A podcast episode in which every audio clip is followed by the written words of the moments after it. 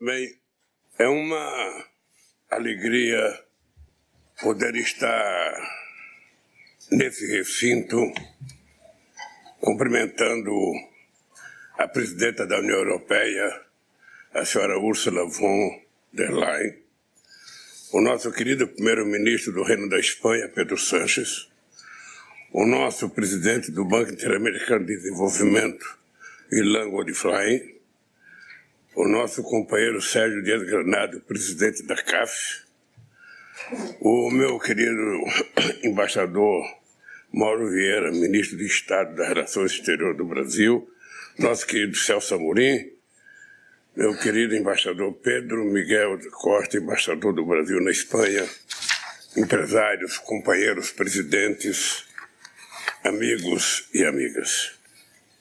Tenho enorme satisfação em participar da abertura deste encontro empresarial ao lado do presidente da, Comissão, da presidente da Comissão Europeia, do primeiro-ministro da Espanha e dos presidentes do BID e da CAF.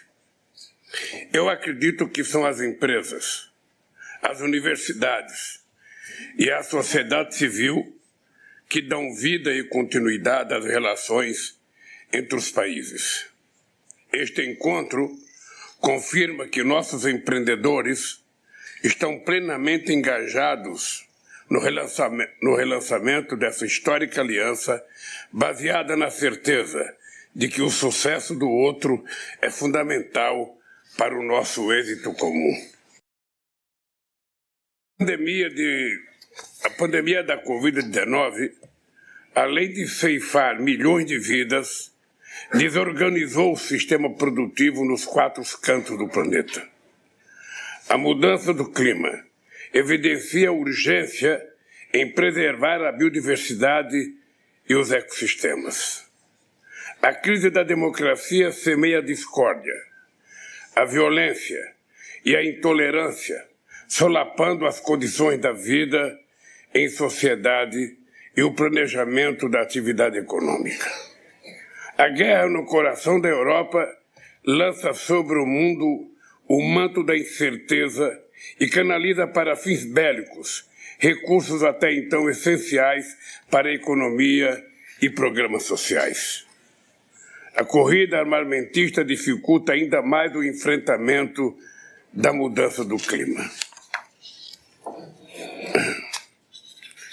Frente a todos esses desafios, cabe aos governantes, empresários e trabalhadores reconstituir o caminho da prosperidade, da retomada da produção, dos investimentos e dos empregos.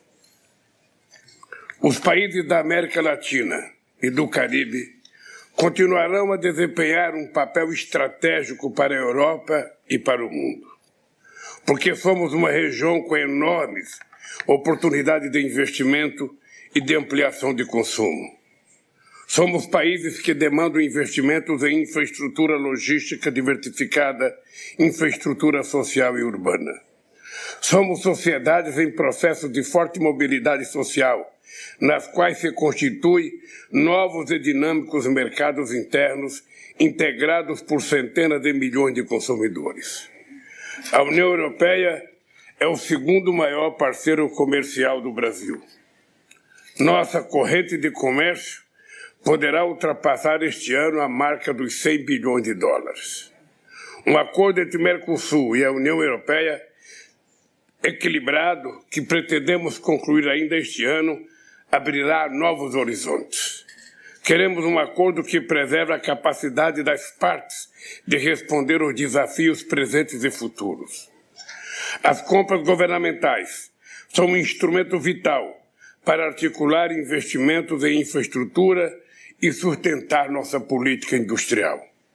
Estados Unidos e União Europeia saíram na frente e já adotam políticas industriais ambiciosas, baseadas em compras públicas e conteúdo nacional. O Brasil tem um grande mercado interno de 203 milhões de pessoas, com enorme capacidade de consumo, ainda reprimida que vai requerer a ampliação de investimentos em bem duráveis, insumos e serviços associados. Lançaremos nos próximos dias um novo plano de investimento para enfrentar os gargalos existentes. Depois dos últimos seis anos de retrocesso e estagnação, voltaremos a gerar emprego de qualidade e combater a pobreza e aumentar a renda das famílias brasileiras. O plano prevê a retomada de empreendimentos paralisados, aceleração dos que estão em andamento e seleção de novos projetos. Promoveremos a modernização de nossa infraestrutura logística com investimentos em rodovias, ferrovias, hidrovias, portos e aeroportos. O Brasil já possui uma matriz energética das mais limpas do planeta. 87% da nossa eletricidade já provém de fontes renováveis, contra 27% da média mundial. E 50% de toda a nossa energia e 50% de toda a nossa energia é limpa, enquanto no mundo a média é apenas 15%. Iremos melhorar ainda mais esses números, porque estamos dando prioridade à geração de energia solar, eólica, biomassa, etanol e biodiesel. Também é enorme o nosso potencial de produção de hidrogênio verde. Destacam-se também novas oportunidades em mobilidade urbana, saneamento, prevenção de desastres e financiamento habitacional, gerando estímulos na cadeia produtiva de transporte e de construção.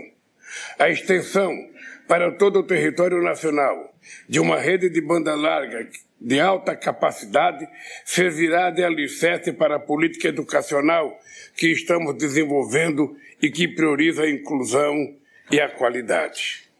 Uma educação de qualidade é requisito para um crescimento fundado na geração de tecnologia e na inovação, privilegiando a economia do conhecimento.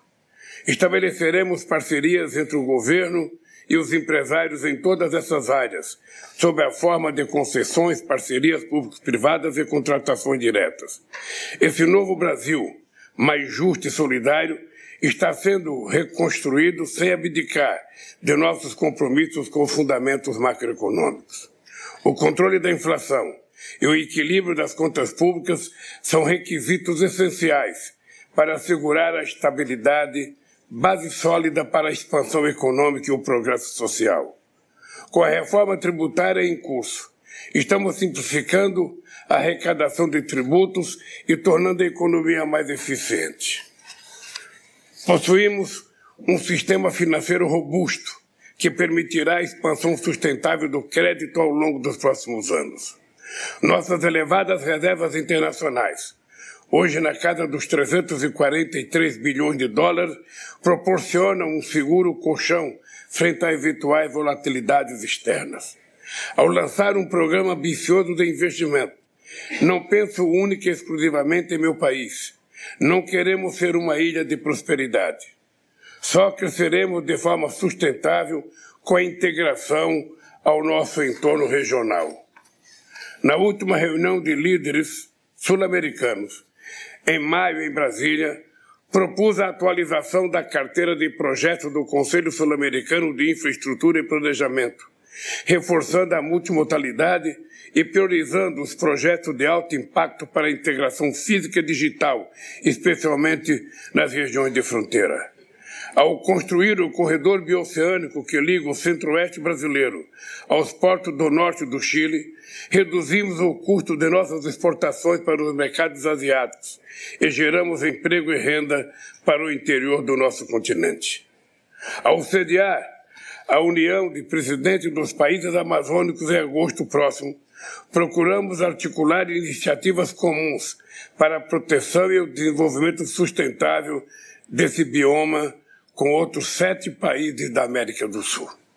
Somos detentores de um patrimônio natural único em termos de florestas, biodiversidade e água doce.